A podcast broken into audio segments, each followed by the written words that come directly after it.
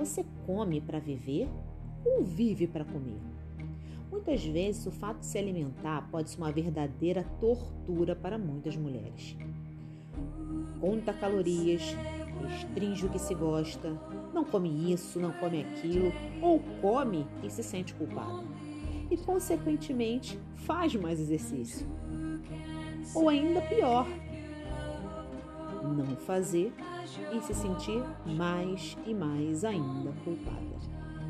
O hábito de se alimentar, que na verdade deveria ser algo tão natural, passa a ser penoso, doloroso e o pior, ainda quando há restrição. Pior ainda, sabe por quê? Porque esta restrição tão preconizada não se sustenta por muito tempo e gera compulsão e, consequentemente, descontrole. E sabe o que, que mais? Mais e mais culpa. Durante um bom tempo da minha vida, eu enxerguei os alimentos com antipatia, sabe? Vivia em um conflito interno comigo mesma. Por eu não conseguir ontem os resultados que achava que eu já era para ter. Não conseguia seguir uma dieta por muito tempo, pois minha relação com ela não era vista por mim como evolução, mudança ou benefícios que eu iria adquirir. Eu enxergava a dieta como punição. Punição do tipo, tá vendo aí? Você hoje come pouco desse jeito porque deixou as coisas chegarem ao ponto em que estão. E sabe o que é pior? Eu até emagrecia, mas não sustentava o peso, porque na minha cabeça eu acreditava que eu estava livre do fardo, da punição e do sacrifício. Muito louco, não é mesmo? Olha, nós precisamos nos alimentar. Se alimentar é um ato natural. Nosso organismo precisa de energia para desempenhar os afazeres simples diários, dar conta da nossa rotina e, sobretudo, funcionar bem. Enxergue seu corpo como um reservatório grande.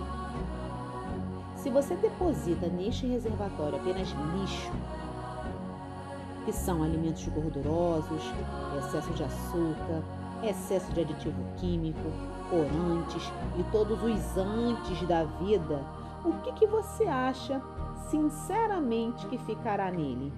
Um monte de lixo. Exatamente isso. E apenas isso. Um monte de lixo. Quando você muda a forma de se relacionar com a comida e a forma de enxergar estes alimentos, sabe exatamente a hora de parar. Não estou te dizendo que você não possa eventualmente comer um sorvete, por exemplo, mas sim que comê-lo todos os dias não fará bem à sua saúde. Encare o seu processo como um estilo de vida. Estilo esse na qual seu grande troféu será a sua saúde. Perceba-se, veja e analise seus comportamentos. Reconheça-os quando estão em excesso. Comer uma fatia de bolo, tudo bem, mas convém a você comer três ou quatro? Você sabe que já está satisfeita e que satisfez seu desejo por um pedaço de bolo, não é mesmo?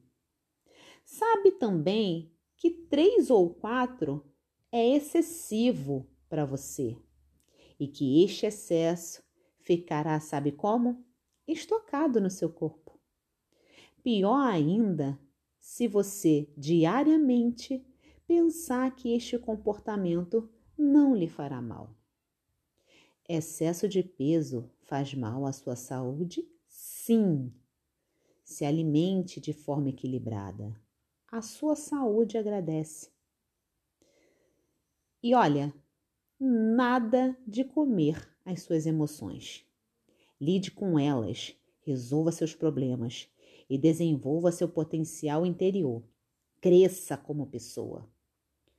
Comer não resolverá seus problemas, muito pelo contrário, lhe trará mais. coma para viver. Sempre baseando-se no pilar fundamental, que é a sua saúde. Não viva para comer.